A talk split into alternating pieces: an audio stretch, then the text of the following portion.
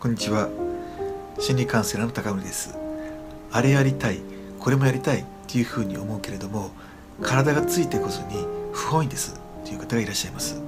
まあ、こういった方は基本ちょっと焦ってらっしゃるところがあるかもしれませんね。そして本当にこうやりたいっていうこうワクワクとかドキドキっていうよりはあれもやらなければならない。これもやらなければならない。あるいはもっと言いますとたくさんのことを達成しなければならないというようなある種のこう上昇志向っていうんでしょうかねそういったところに少し捉えているところがある可能性が高いですね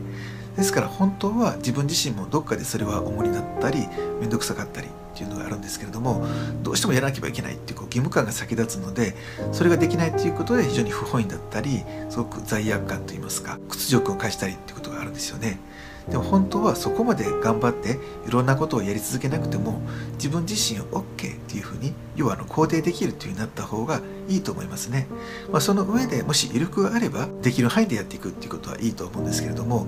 何かたくさんのこと大きなことをやり抜くやり続けるっていうこと自体に何かとらわれてるっていう場合もありますのでそういったところを外してそのままの自分でもそんなにたくさんのことやらなくても OK な存在なんだっていうふうに自分のことを思えるそういうふうになってから実際に行動はどうするかというところを決めていく。がいいような気がいたします。以上ご参考になれば幸いです。最後にご覧いただきありがとうございました。